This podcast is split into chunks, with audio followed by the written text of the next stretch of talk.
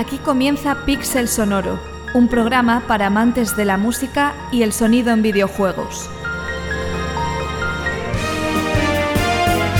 Junto a Iván García, iniciaremos un viaje por la historia de algunos de los títulos más icónicos, explorando sus mundos sonoros. Nos transportaremos a nuevas dimensiones musicales. Visitaremos cada uno de sus callejones. Y aprenderemos de las mentes que han hecho del videojuego una nueva forma de composición. Si te apasiona este mundo, pulsa cualquier botón para comenzar. ¿Nos acompañas?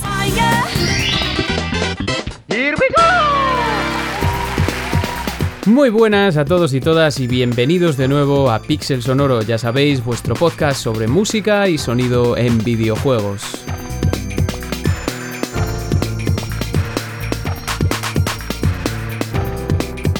A diferencia de lo que es habitual en Pixel Sonoro, este programa se centrará en un juego muy reciente, de meridiana actualidad casi, pero que me flipa, de verdad, qué bien, qué bien estar aquí de nuevo con todos vosotros. Y es que después de unas semanas un tanto desconectado, lo que propongo aquí es comentar algunos aspectos de la música de Atomic Heart, el Bioshock ruso creado por Monfish que salió el pasado febrero y que, al igual que Bioshock, tiene una banda sonora con una planificación espectacular.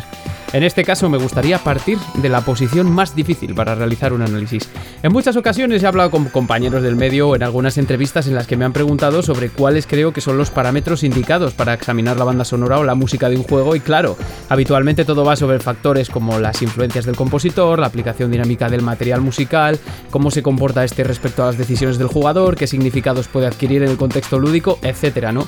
no obstante, poco suele decirse sobre el modo en el que el jugador escucha la música que no es ni de lejos uniforme en todos los casos. De hecho, es posible señalar varias formas de escuchar música cuando jugamos a un videojuego y todas ellas son susceptibles de cambiar en función del individuo y de fusionarse también entre ellas.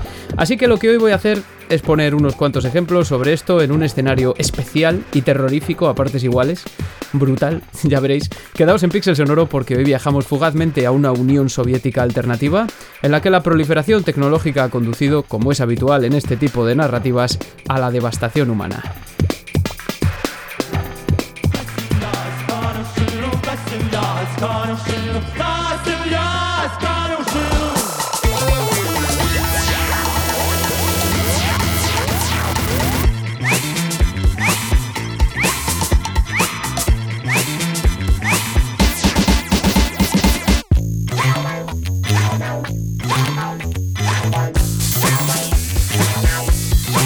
A todos los navegantes que vayan a sumergirse en este paraje distópico, les aviso, debo advertiros de que soy un gran amante de este tipo de escenarios y que por consiguiente me va a ser difícil resistirme a establecer vínculos entre este juego y otro que me causa especial debilidad como es Bioshock Infinite, que ya tuvo su programa durante la primera temporada, el cual os recomiendo activamente que lo escuchéis porque es uno de los más trabajados que se han hecho en Pixel Sonoro, os lo digo yo.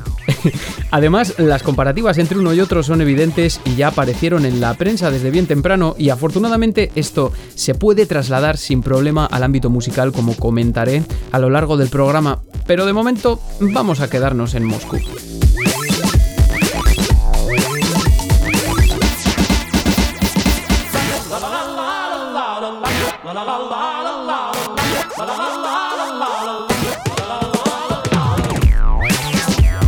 Estamos escuchando el tema Koshil Jazz con Yushinu, no sé cómo se pronuncia exactamente, de la banda sonora original de Atomic Heart, que como veis tiene ciertas referencias también a Tetris, ¿no? Bueno, Atomic Heart es un juego desarrollado por Moonfish, estudio cuya sede se encuentra en Chipre y distribuido por Focus Entertainment en PC y plataformas Xbox y PlayStation. Es un FPS como a mí me gustan, con ciertos toques RPG que nos traslada a un tiempo que nunca existió, en concreto a un complejo de investigación científica en una Unión Soviética tecnológicamente ultra avanzada, en 1955. De acuerdo con la historia que plantea la trama, este avance se debió principalmente al trabajo de Dmitry Sechenov, un científico que en la década de 1930 consiguió desarrollar un módulo líquido programable al que denominó polímero. El polímero supuso tal revolución tecnológica que el desarrollo en materia de energía y robótica se aceleró de forma exponencial en toda la Unión Soviética. Tanto es así que el juego propone un escenario en el que la gente ha sido totalmente liberada de los trabajos manuales, los cuales recaen en organismos cibernéticos que se encuentran vinculados entre sí por medio de una inteligencia artificial llamada Colect. La ciencia es poder, créeme. El jefe es capaz de salvar obstáculos insuperables. Lo respeto de veras. No hay obstáculo que la ciencia no pueda superar. Aparte de un guante electrónico que no se calla nunca. Ten el código de activación del vehículo, camarada mayor. El juego nos pone en la piel del camarada mayor Sergei Niechaev, o P3 como es conocido, y nos deja contemplar la belleza inicial de la magnánima instalación 3826 en la que se desarrolla el juego. De nuevo, de forma terriblemente análoga a lo que sucede en los compases iniciales de Bioshock Infinite cuando Booker llega a la sobrecogedora Columbia. Atomic Heart nos presenta un paisaje, eh, un paraje idílico, hermoso y colorido, reafirmado por, como he dicho, la magnanimidad de las grandes e imponentes esculturas soviéticas y por la propia condición en la que viven sus habitantes, al parecer desprovistos de toda preocupación. La verdad es que el juego quita el aliento en esta primera fase. A nivel gráfico es ciertamente impactante, al menos para mí, y desde luego el diseño de los NPC y de los escenarios es crucial para esto. Pero también está el paisaje sonoro el cual anticipa algo que se va a presentar incesantemente durante el resto del juego. Está cargado de estímulos que provienen no de la banda sonora, porque no siempre la hay, sino del campo diegético, es decir, de los sonidos que se producen en el entorno en el que se encuentran los personajes.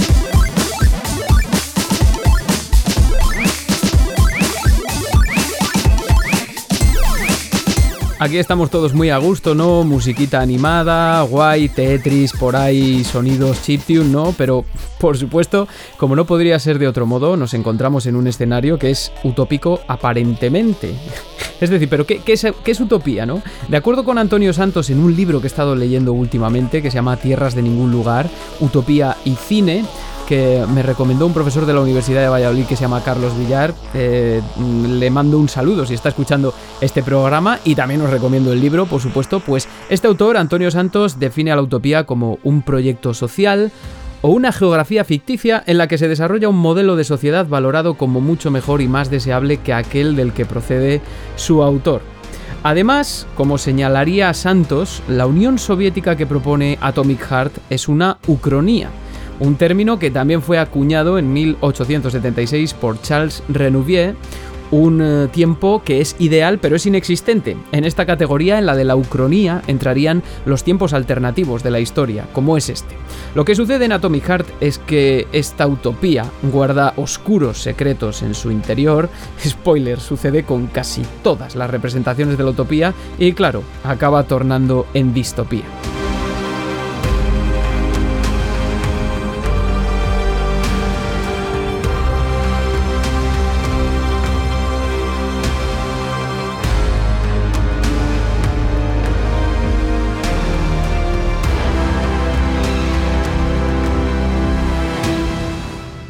Desde el primer momento en el que tomamos contacto con nuestro personaje nos damos cuenta de que éste integra en su interior un dispositivo llamado pensamiento, también creado por Sechenov, que permite implementar el polímero en el cuerpo humano, lo que otorga al portador la posibilidad de desarrollar habilidades sobrehumanas a través de un guante parlanchín llamado Charles, que ha aparecido brevemente en ese fragmento del audio, ¿no?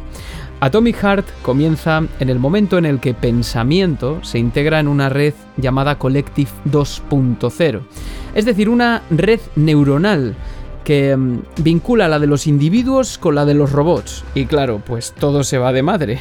Spoiler de nuevo, ¿no? O sea, nadie se lo esperaba. Las máquinas se hacen con el control inexplicablemente, entre comillas, y empiezan a asesinar a las personas de manera indiscriminada. Y francamente, esto no es nada puesto que los androides no son ni de lejos la peor de las amenazas que aparecen en el juego. ¿Pero qué pollas en vinagre pasa aquí?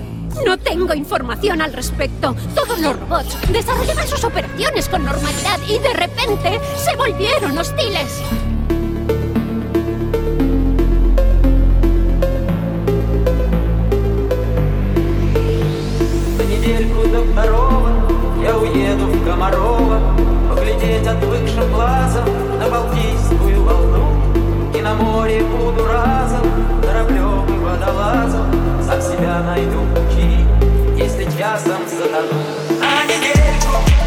me flipa hacer programas para juegos así por la cantidad de música que descubres. Nos acompaña el remix realizado por Funk de Komarova, canción de Igor Sklayar de 1979. Ojo al dato porque tienen jundia, ¿eh?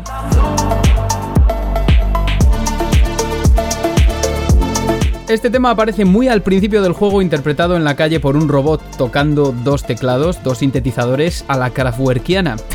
es que de, verdad que parece una imagen de, eh, Man Machine, ¿no? De, Kraftwerk. Y precisamente esta es la imagen que, presenta la carátula del episodio en Evox y la portada del volumen 2 de la banda sonora. Con este precedente es inevitable, como he dicho, acordarse de, juegos como Fallout o Bioshock, de los que ya hemos hablado varias veces en el podcast, no solo en el capítulo referido, porque al final ofrecen escenarios muy similares. En lo que respecta al sonido y a la música concretamente, hilando fino, la verdad es que en este gran cóctel de estímulos que experimentamos en la primera fase se encuentran características muy importantes del diseño sonoro de todo el juego. En primer lugar está la música popular y sobre todo el uso de música clásica como mecanismo que enfatiza o realza ciertos significados que se pretenden transmitir o que también ironiza sobre los elementos que se están mostrando en pantalla, de tal modo que se acaba convirtiendo en una vía importante de expresión en cuanto a la narrativa. No en vano hay un buen puñado de piezas de música clásica licenciada para la ocasión.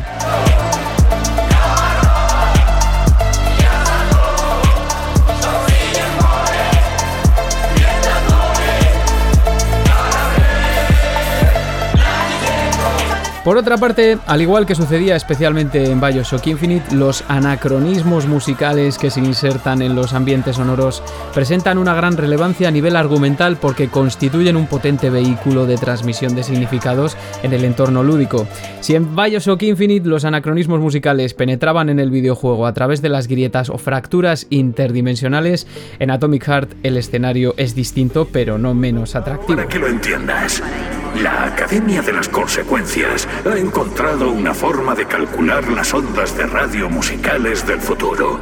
En realidad, no es que las reciban, no es una máquina del tiempo. Lo que oyes se basa en un cálculo matemático muy específico. Un algoritmo extremadamente complejo basado en neuropolímeros. Vale. Bueno, como vemos, al camarada mayor no le impresiona mucho, pero es alucinante porque, a diferencia de lo que ocurría en Bioshock Infinite, con esta premisa, cualquier tipo de manifestación sonora anacrónica se justifica desde un comienzo a través de los cúmulos cuánticos y al personaje como que le da igual, ¿no? y lo que es más, se integra en la propia narrativa de manera natural, aunque como sucede en todos los Bioshock, y hay grados dentro de los propios anacronismos. En cualquier caso, lo relevante aquí, con lo que nos tenemos que quedar, es que hay manifestaciones musicales anacrónicas que se justifican por el propio argumento del juego. Y esto es, por otra parte, pues supone en cierto sentido una traslación de nuestra mentalidad actual a un pasado ucrónico que no ha existido nunca. Y realmente ahí está también lo interesante, ¿no? En determinar cómo se perciben o cómo no se perciben estos anacronismos puesto que en cualquier caso su límite es nuestra imaginación en el momento actual. No sé si, si se me entiende. Y la banda sonora original va en esa misma línea, creada por el productor ruso Bogrov, en su mayoría, recuerdo que en algunos de los tracks también participaron compositores como el gran Mick Gordon, Zoanoid o Geoff Plays Guitar, pues se manifiesta todo esto.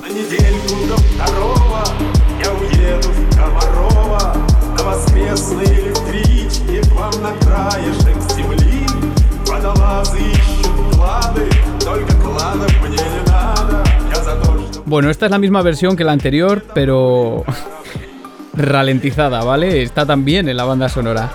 Sobre todas estas densas cuestiones os recomiendo escuchar el programa dedicado a distopías del pasado verano en el que se visitan de forma más distendida algunos de estos asuntos y el papel que guardan la experiencia y la imaginación del jugador a la hora de interpretar los significados musicales.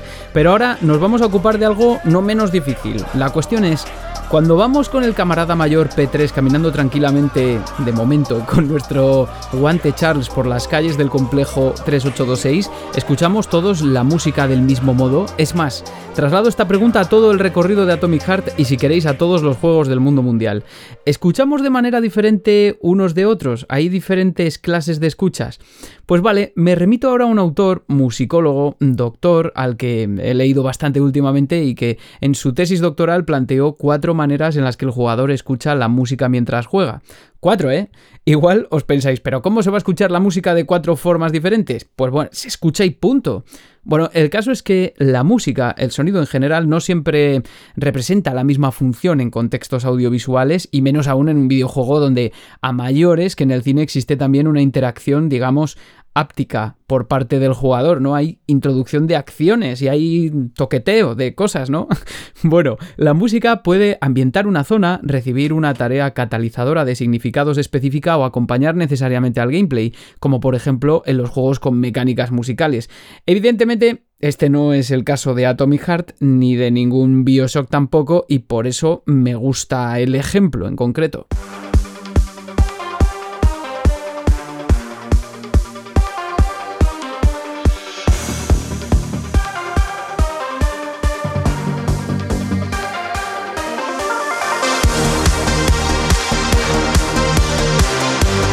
Querido oyente, querida oyente, sigues en Pixel Sonoro escuchando esta vez otro remix anacrónico, Stoyat de Chonky de Geoffrey Day. Сегодня праздник у девчат, сегодня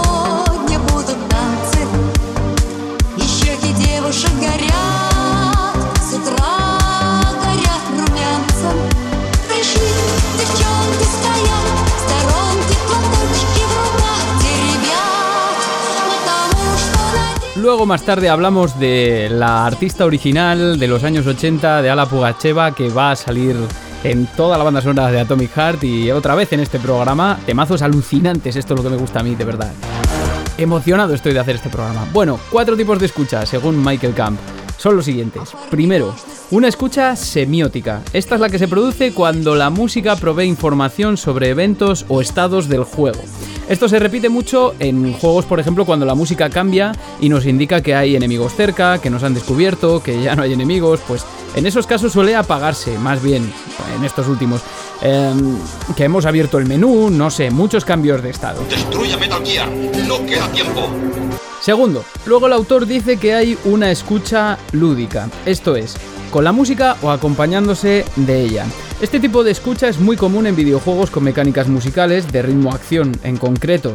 Hay varias, no obstante, en muchas ocasiones yo al menos medía los tiempos para ejecutar, por ejemplo, acciones como saltos o ataques al ritmo de la música de fondo, sobre todo en juegos de plataformas y cuando era más pequeño. No sé si os ha pasado alguna. que todo se sincronice con el ritmo. Tercero, Camp aprecia otra clase de escucha que es la escucha estética, es decir, de acuerdo con el autor, la que se produce en aquellas ocasiones en las que el jugador se detiene a escuchar. A mí esto me pasa prácticamente en todos los juegos, siempre que las circunstancias son propicias. En juegos de mundo abierto es súper común, mismamente en The Legend of Zelda Tears of the Kingdom lo hago cada 2x3.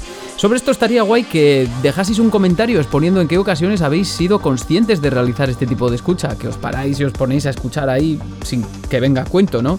Porque no me cabe duda de que como jugadores amantes de la música lo habéis hecho y mucho.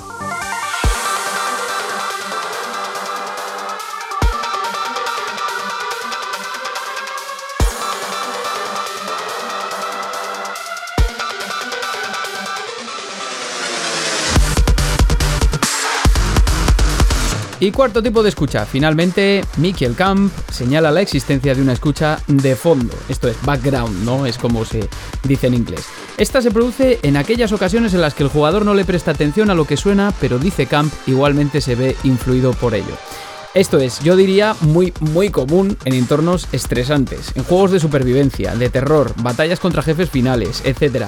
Entiendo que en esta clase de ambientes lúdicos, por así decirlo, es importante que aparezca música cuyo objetivo primordial es que puedas focalizar, concentrarte en las mecánicas para superar el desafío que sea o incluso también para ambientar. A esto Winifred Phillips lo denominó la zona, así entre comillas, como ya comentábamos en episodios anteriores. Detrás de ti, imbécil.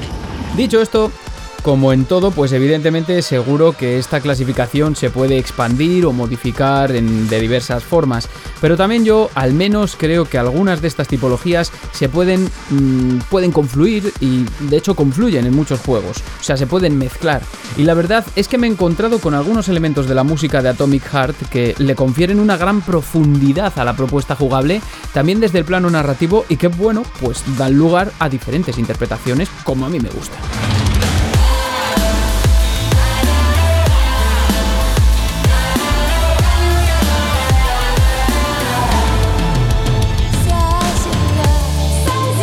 Pues remix anacrónico va, remix anacrónico viene. Estás escuchando, querido, querida oyentes, Noe Leto de Joffrey Day.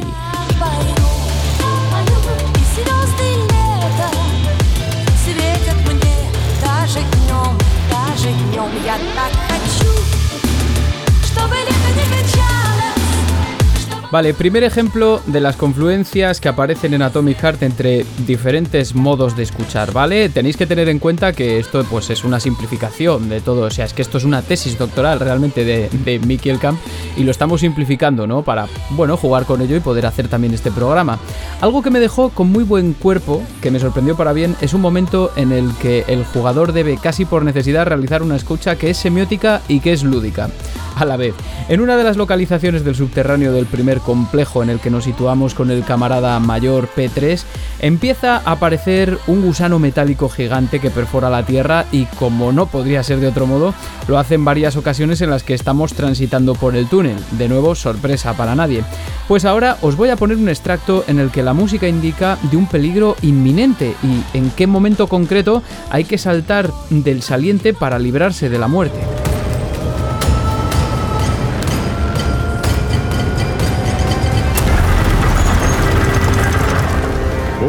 Puta! Esto no me lo esperaba. Pues sí, tienes buenos reflejos, mayor. ya te digo. No sobreviviría sin ellos. Qué guay, cómo mola. O sea, es como una especie del empleo de la música estradiegética en este caso que em, fija como una cuenta atrás que señala cuándo va a aparecer el gusano. Como saltes antes, pues adiós, porque aparece de forma fulgurante. Lo he dicho yo mal antes. No te avisa de cuándo tienes que saltar exactamente, sino de cuándo no tienes que saltar. Es decir, los parámetros de la música te indican que hay un peligro, que lo tienes que interpretar y cuándo tienes o no tienes que realizar una acción en el momento preciso. Y me parece interesante porque este tipo de integraciones no son habituales en el contexto de los shooters de este estilo aunque sean de mundo abierto. Fijo que vosotros y vosotras, que sois las personas más listas del mundo, lógicamente conocéis más ejemplos. Será un gusto mejorarte ese pistolón que tienes. Y créeme, guapetón, que puedo mejorarte todo lo que te plazca.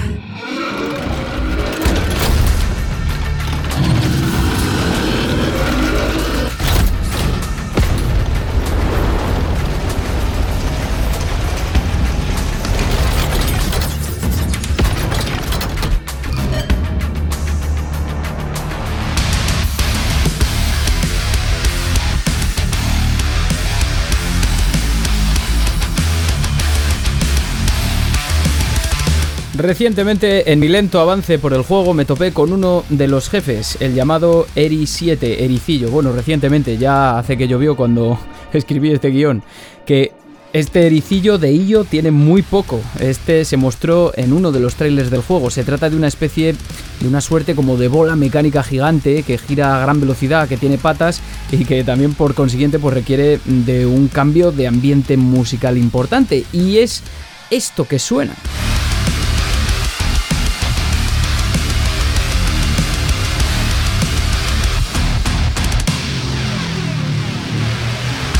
Estamos escuchando una captura directa del gameplay sin los efectos aplicados que subió un canal llamado Dubious Task y que me ha resultado muy útil.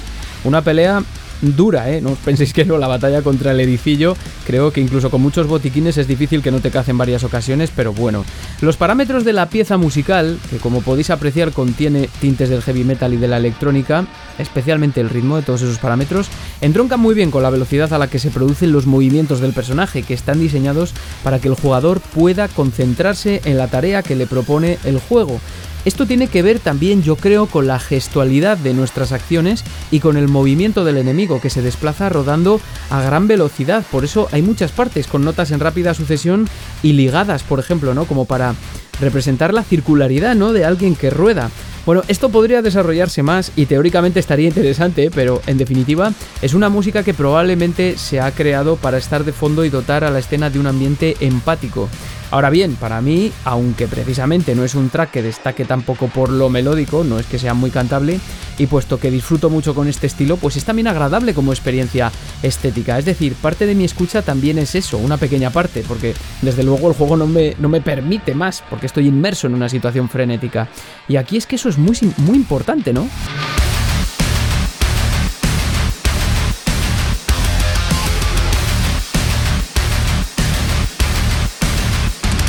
Pero además, rizando el rizo mola porque el track de la banda sonora, si lo aíslas en el gameplay y le quitas los efectos, como ha hecho este canal, pues muestra claramente secciones dedicadas a reproducirse en el momento en el que conseguimos exponer las zonas vulnerables de la máquina.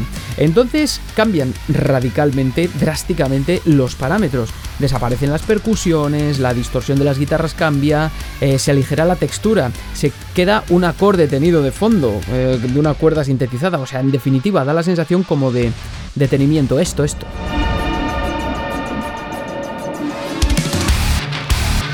Se corta todo, ¿no? ¿Por qué? Porque la música nos indica un cambio de estado importante. Dale, dale ahora, que no hay peligro, que el monstruo está ahí parado, si no, no vas a matarlo. Y en dichas ocasiones, cuando la música se integra de este modo, el efecto inmersivo que se consigue a través de ella es muy satisfactorio, por así decirlo, ¿no?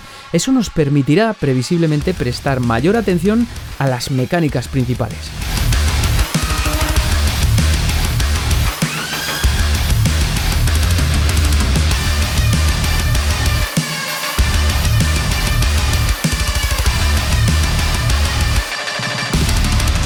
Una escucha áptica o no sé, eh, gestual o algo así, ¿no?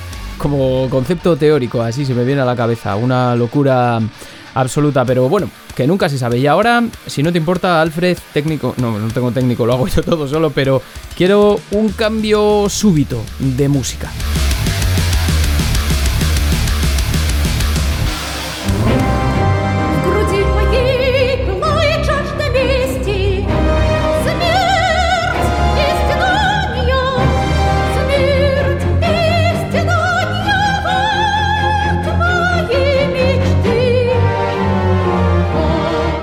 Yo me meaba de la risa, de verdad os lo juro, al escuchar esta versión en ruso del aria de la Reina de la Noche de la flauta mágica de Mozart, interpretada por Evgenia Miroshnichenko.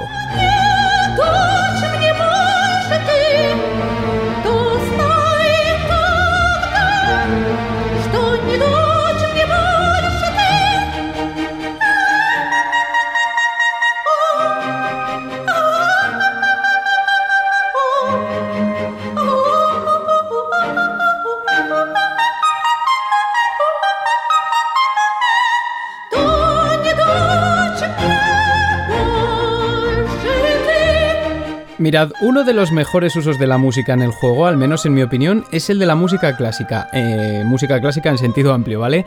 Son varias las piezas que aparecen a lo largo mm, del título y como de costumbre suelen tener asociadas connotaciones más profundas que lo que supone el mero placer estético de escucharlas. Es decir, que es música que se presta a detener al jugador en su aventura para disfrutar escuchando, mi caso por ejemplo, y al mismo tiempo eh, su inserción tiende a generar reinterpretaciones en ese contexto, nuevos significados.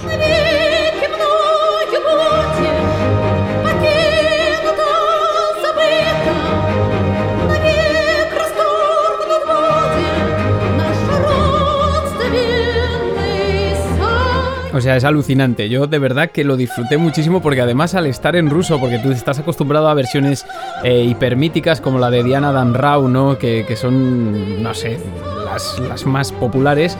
Y bueno, qué decir, que es que además la Reina de la Noche en ese fragmento lo que hace es eh, conminar a su hija Pamina a matar a Sarastro, el gran sacerdote de la luz que, la secuestra.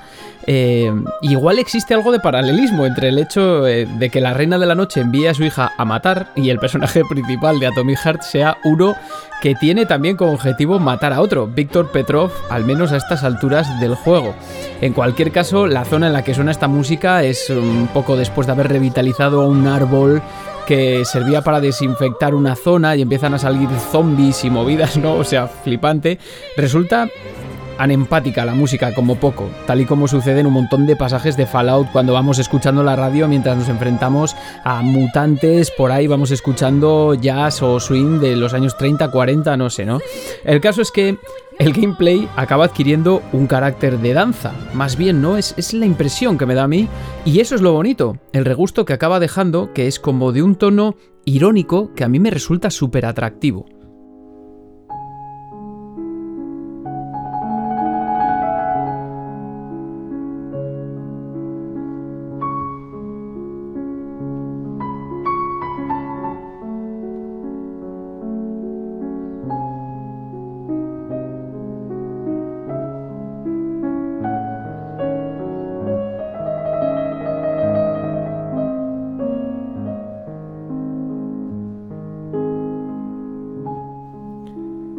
Aquí estamos escuchando la belleza, ¿no? La mística que desprende la música maravillosa de Frédéric Chopin. Estamos escuchando el Nocturno número 20 en Do sostenido menor, que es una pieza, Chopin es de mis compositores favoritos de, os diría, de la época romántica seguro y de, de todo lo que se suele englobar dentro de música clásica, desde luego. Sobre todo por el intimismo que, desprende su, su, obra para piano. ¿no? Es una pieza, este nocturno, que aparece al comienzo del juego y con la que podríamos no toparnos fácilmente, puesto que es interpretada por uno de los robots al piano en una de las zonas del memorial, una plaza circular construida en mármol alrededor de una estrella de cinco puntas, la estrella del comunismo, donde hay varias placas colocadas que expanden el lore del juego si el jugador se acerca a leerlas.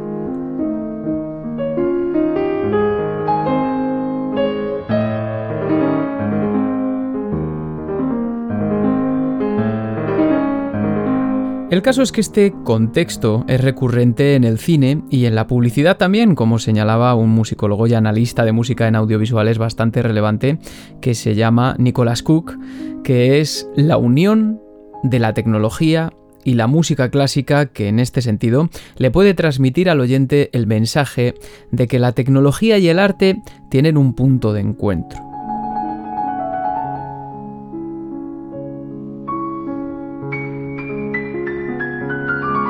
En la situación que os he descrito esto se acentúa porque, al fin y al cabo, es el robot el que directamente interpreta el nocturno en un piano de cola justo antes de que todos ellos se rebelen en el complejo y masacren a los humanos. Además, las piezas que son denominadas como nocturnos, a pesar de que suelen tener una estructura libre, reciben tal apelativo por su carácter evocativo de la noche, una concepción muy romántica de la música. De hecho, el género explotó durante este periodo a pesar de proceder del clasicismo. ¿No os parece un poco raro que suene esta música en un momento de celebración máximo, en pleno día, al comienzo del juego? Es como si el día grande de las fiestas de vuestra ciudad o vuestro pueblo, se me acaba de ocurrir ahora, ¿vale? De repente hubiese una plaza en la que un señor o señora están tocando esto. Raro, ¿no?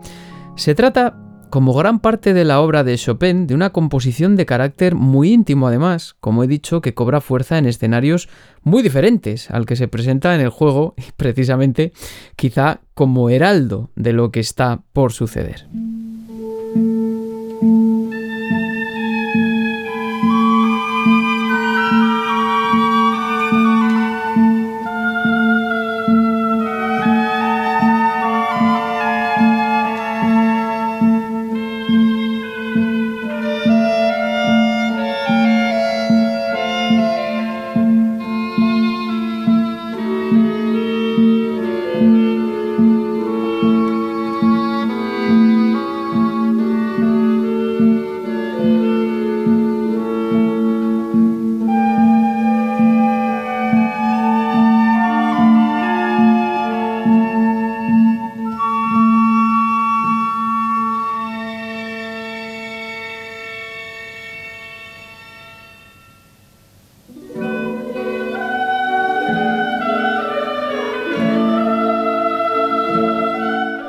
Queridos, queridas oyentes, estamos escuchando otra obra que a lo mejor no sabéis el título, pero que fijo que habéis escuchado.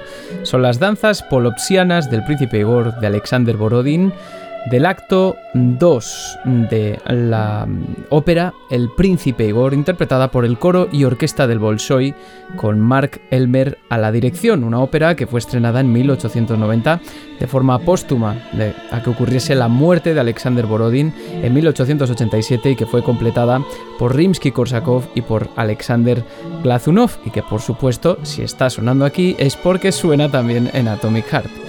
Esta pieza, al menos en mi partida, importante esto, suena antes de tomar el tren magnético que conduce a la VDNKH por los altavoces de esta parte del complejo. Y no es extraño porque suena en una zona abierta, tranquila, aparentemente, pero muy hostil, una situación que es comparable a la que vive el príncipe Igor en la ficción, en la ópera, cuando es capturado y está en el, en el campamento del, Khan Konchak de los Polopsi, los invasores, los bárbaros, en la ópera.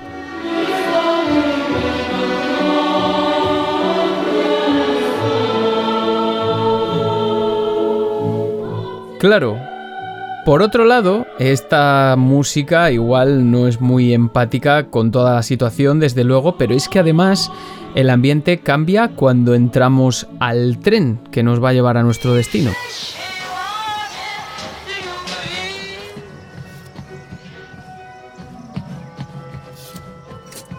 Saludos, camarada. Bienvenido al Vórtice, un tren de alta velocidad único la joya de la corona del sistema de transportes de la instalación 3826. Tengo que llegar a la VDNJ enseguida. Será un placer, camarada. El nivel de ocupación actual de la línea de tren es de 0%. Puedes salir de inmediato.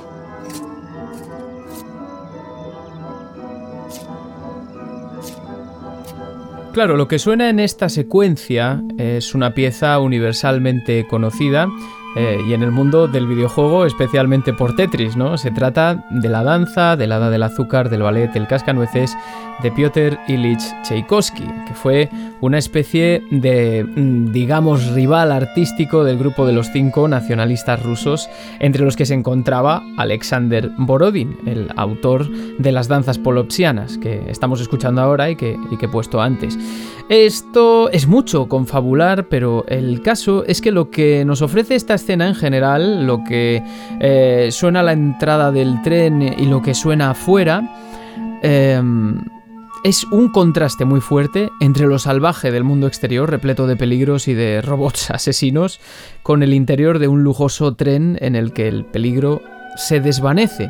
Quizá es una especie de paralelismo entre la formación musical de Tchaikovsky, afincada en la música clásica centroeuropea, y la idiosincrasia de los compositores nacionalistas que a menudo recurrían al folclore ruso y a los elementos exotizantes, a diversos elementos exotizantes para crear sus obras.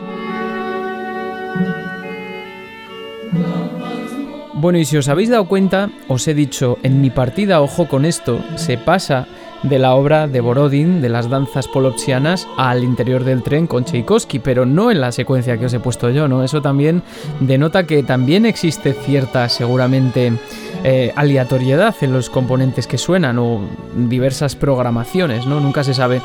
En cualquier caso, lo importante de todas estas aplicaciones de la música clásica es que evidentemente se tratan de piezas que son susceptibles de, hacer que el jugador se detenga para disfrutar con ellas, para que las escuche, etcétera, etcétera, pero que también pueden comportar un elemento significativo, una significancia bastante interesante si se interpretan desde diferentes posiciones, ¿no? Y es lo que enriquece la experiencia de juego.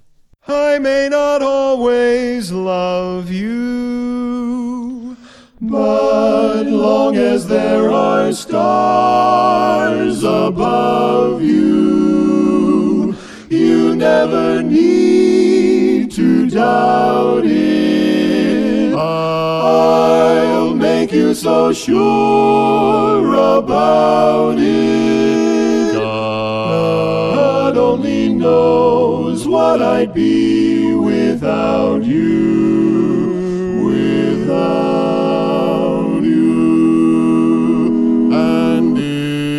Queridos y queridas oyentes, no sé si reconocéis a qué juego pertenece esta pieza de Barbershop que está sonando. En caso negativo, pues no sé si reconocéis el tema original sobre el que se hace el arreglo. Esta versión del tema God Only Knows de los Beach Boys, canción universalísima, incluida en el mítico álbum de 1966 Pet Sounds, es interpretada por un cuarteto vocal que los jugadores pueden encontrar al comienzo de Bioshock Infinite nada más llegar a Columbia, un entorno que los creadores de Atomic Heart tomaron como inspiración, pero claro, la trama de Bioshock Infinite transcurre un año 1912 alternativo, 54 años antes de que el tema de los Beach Boys fuese publicado. Y así con otros tantos que aparecen en Bioshock Infinite. Esto es porque la música se emplea como vehículo de expresión de algunos de los componentes de la narrativa, en este caso, la posibilidad de viajar en el tiempo y entre diferentes dimensiones a través de los desgarros que puede abrir Elizabeth. Como señala la doctora Andra Ivanescu en un artículo titulado The Music of Tomorrow Yesterday, Music, Time and Technology in Bioshock Infinite, Bioshock Infinite es un nido de anacronismos, muchos de ellos musicales. Como señalamos aquí hace ya casi dos años en un programa dedicado al juego, lo que este pone de relieve es una serie de temas de música popular, urbana y folclore que sirven tanto para situar al jugador en el tiempo del juego, 1912, como para descentrarle cuando los anacronismos son manifiestos, como es este caso. Es decir, conviven temas que hacen las veces de significantes temporales con otros que remarcan el carácter hiperanacrónico de los viajes intertemporales e interdimensionales. Os recomiendo muchísimo, otra vez, de nuevo, no me voy a cansar ese episodio porque de verdad que es uno de los mejores documentados que, se han lanzado. Ahora bien, lo interesante de este uso de los anacronismos en Bioshock Infinite es que conforman una especie de metanarrativa, un metarrelato, que va más allá de la percepción de los avatares en el terreno lúdico o de la mayor parte de los personajes y que involucra al jugador directamente. Es decir, el avatar Booker de Witt no puede tener conocimiento de que la pieza que escucha, interpretada en este caso por el cuarteto de Barbershop, es en realidad una pieza del futuro, porque no pertenece a su tiempo, sino al del jugador. De hecho, es anterior al del jugador y previsiblemente reconocible por este. Es en realidad como una especie de de una mentalidad actual, de nuestra mentalidad actual, por decirlo de alguna forma, y en cualquier caso, un mensaje para quien está al mando, no para la marioneta.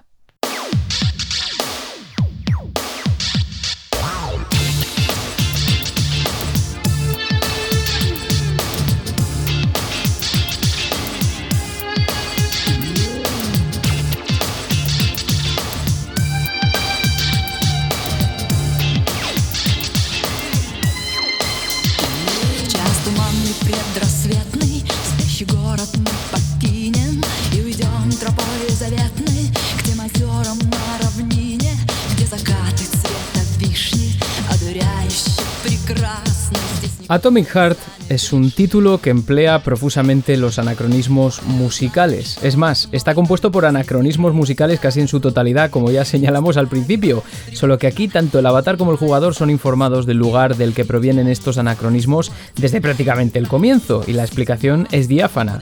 Como dijimos, son cálculos cuánticos de las ondas de radio del futuro. Esto es maravilloso porque supone que desde la misma propuesta narrativa, como dije, también se justifica cualquier tipo de implementación musical, incluyendo desde luego versiones actuales de canciones de música popular publicadas durante el periodo soviético o de manera posterior, como sucede con algunas que han sonado ya, como es el caso de Komorova de Igor Skliar, el tema de 1979. Y el avatar lo comprende y lo asevera sin ningún tipo de problema.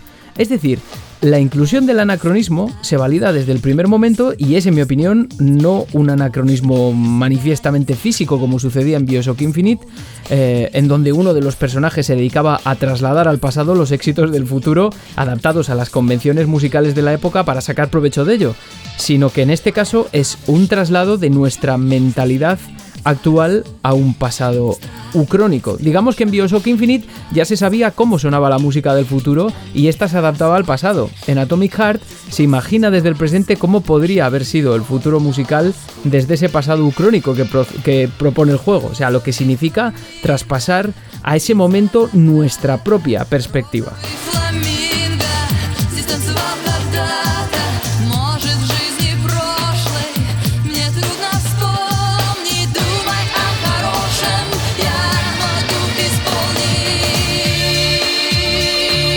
No sé si se me entiende, porque es un poco lío todo, ¿no? Pero bueno, lo que estamos escuchando es una canción de 1994 de Alena Svinidova, Rozovi Flamenco, que, que aparece también en Atomic Heart en la radio. Y bueno, en resumen, a diferencia de lo que sucede en Bioshock, los remixes de Atomic Heart también introducen la reimaginación del futuro partiendo de este anacronismo. Es decir, no deja de ser una aplicación de nuestra música y nuestra propia mentalidad trasladada a ese escenario en 1955 y también una reimaginación del porvenir a partir de ese momento con los elementos que ofrece la trama del juego, en este caso el cálculo de las ondas del futuro. Por eso llama la atención y hasta resulta congruente que muchos de los temas que suenan en la radio y por consiguiente generalmente en el espacio diegético son en realidad remezclas de música popular de artistas de las décadas de los 70, 80 o 90, más o menos.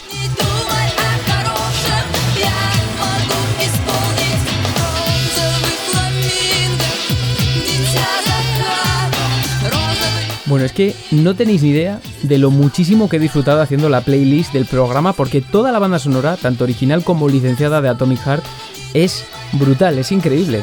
Aunque la tenéis disponible, por cierto, en plataformas, en Spotify, aunque mi favorito de todos ellos es un tema también de Ala Pugacheva, que hablé antes de ella. Eh, un tema de 1983 que está puesta en la radio tal cual y que es de las primeras que nos encontramos. Y me parece tan evocadora que es que la tenía que dejar para la última sección. Estuve ahí pensando si la metía al principio o si la metía al final, pero al final al final, valga la redundancia, va a quedar para la última parte del programa.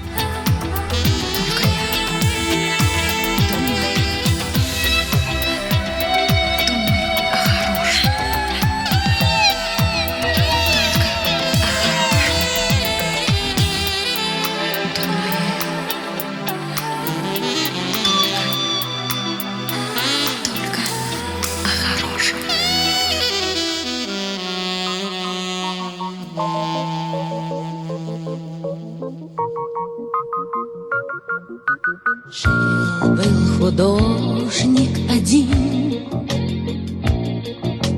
Домик имел и холсты. Но он актрису любил. Ту, что любила цветы. Он тогда продал свой дом Продал картины и кровь. И на все деньги купил Целое море цветов. Миллиона, миллиона, миллион алых роз. Из окна, из окна, из окна видишь ты влюблен, кто влюблен, кто влюблен и всерьез Свою жизнь для тебя prevratit в цветы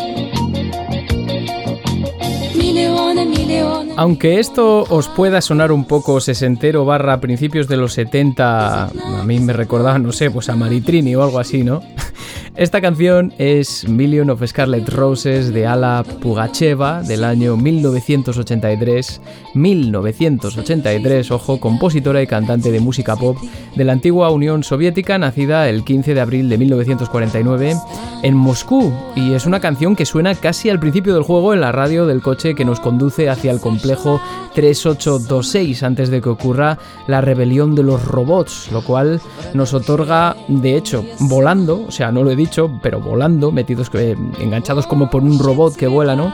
Nos otorga una perspectiva aérea privilegiada de toda esa fuerza, grandeza de las instalaciones, estatuas, edificios gigantes flotando en el aire entre las nubes, campos verdes, flores, muchos colores, rojos sobre todo, por los estandartes comunistas. Muy bonito el paisaje, lo cual contrasta fuertemente con la narrativa que propone el juego.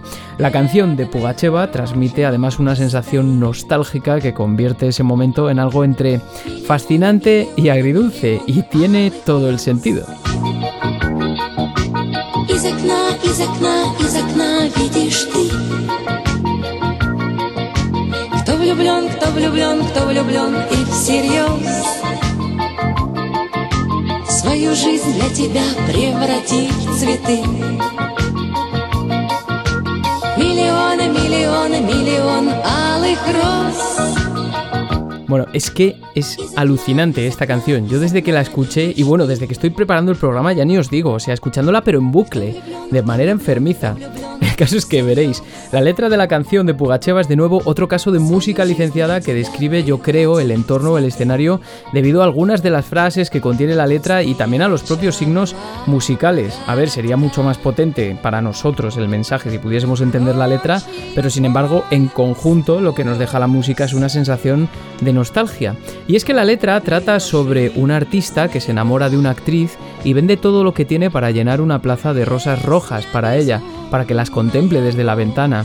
Y en la canción pues se describe la sensación que le da a ella contemplar el paisaje lleno de flores que no es, parece ser, de regocijo, sino todo lo contrario, como con miedo, con respeto, como si se hubiese vuelto loca, o todo fuese una ensoñación, que es, en cierto sentido, lo que se transmite, lo que transmite el juego en la escena en la que aparece la canción. Bueno, es que de hecho, esa escena se contempla desde la ventana del coche y se contemplan pues eso, lo que, todo lo que os he dicho, ¿no? Incluido una de las estatuas del complejo que es alucinante, que es gigantesca, que es como una representación de un hombre que sostiene una hoz diseñada en la ficción por Elena Mukina y Alexander Kivalnikov y que recuerda sobremanera también a la estatua del profeta Zachary Comstock y que resulta que fue la primera colaboración, o sea, fue, eh, fue erigida de manera autónoma gracias a la red neuronal collective, la primera de las localizaciones, ¿no? Es increíble.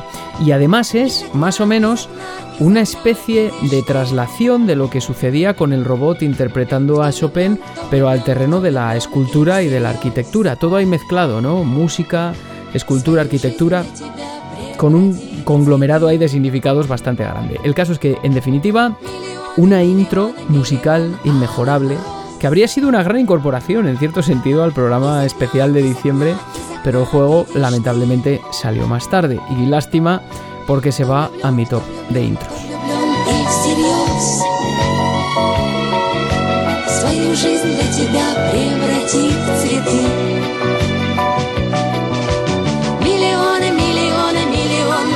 белых роз.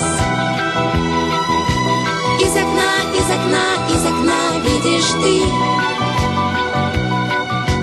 кто влюблен, кто влюблен, кто влюблен.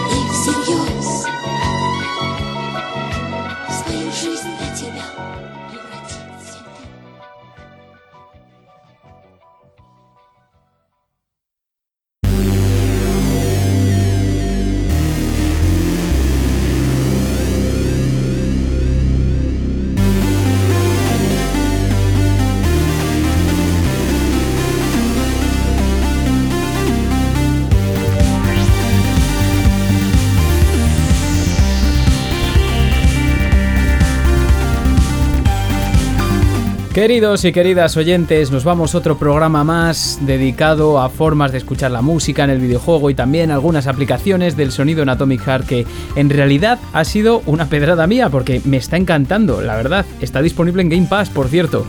Es decir, no es el típico programa que tiene muchas escuchas, al contrario, porque el juego no es hiper popular, pero vamos, lo he disfrutado como pocos. Os animo de verdad a descubrir toda su música porque es alucinante.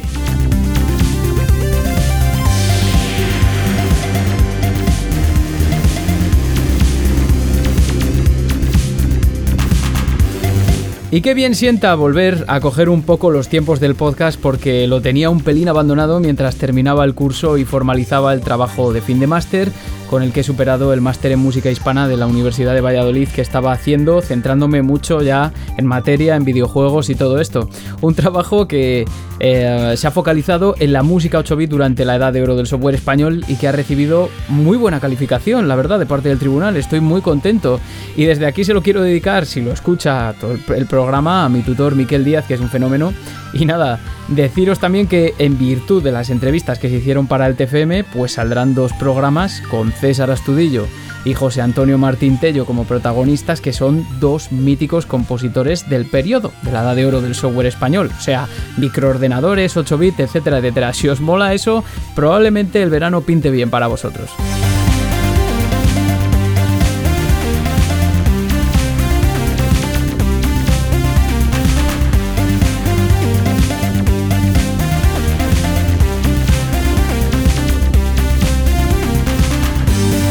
Dicho todo esto, reitero mis disculpas por no haber podido mantener la periodicidad del podcast, pero aquí estamos, en Evox, Spotify, Apple Podcast y un montón de plataformas más, en el correo pixelsonoropodcast.com y en Twitter e Instagram principalmente. Por favor, compartid con nosotros vuestras impresiones de todo esto. Y ahora, ya sea subidos a las ondas musicales del futuro o reimaginando el pasado desde el presente, no importa cómo lo escuchéis, a todas partes y siempre con música. Hasta la siguiente.